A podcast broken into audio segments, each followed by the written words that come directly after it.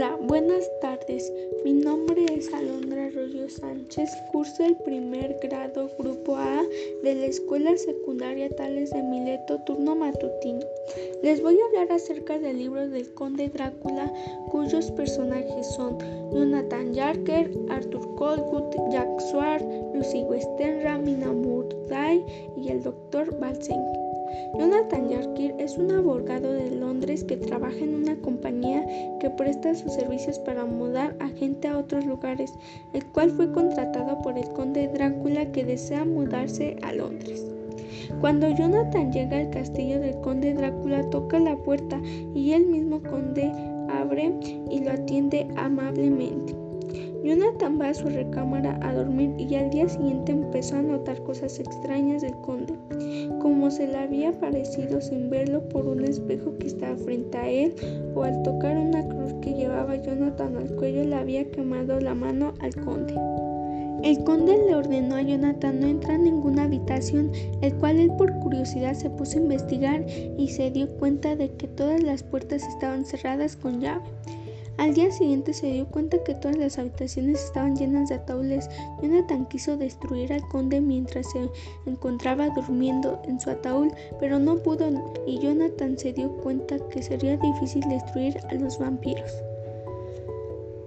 Mientras tanto, Lucy Westenra se reunía con Mina Murray, que era novia de Jonathan Hark, y Lucy le platicaba de sus pretendientes, pero que se casaría con Arthur Cole.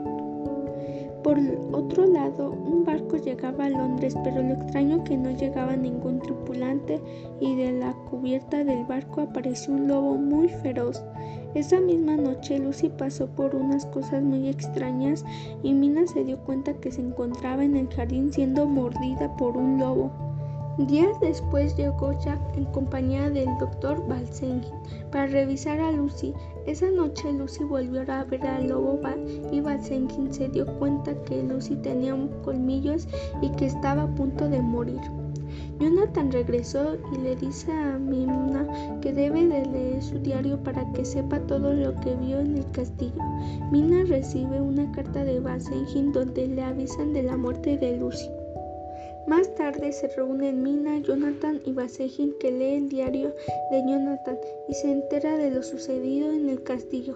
El señor Jack se entera que varias personas han mordidas en el cuello como Lucy y se lo comenta a Basejin, el cual en él responde que han sido mordidas por Lucy, el cual él no le cree hasta que va al cementerio y nota que el ataúd de Lucy está vacío.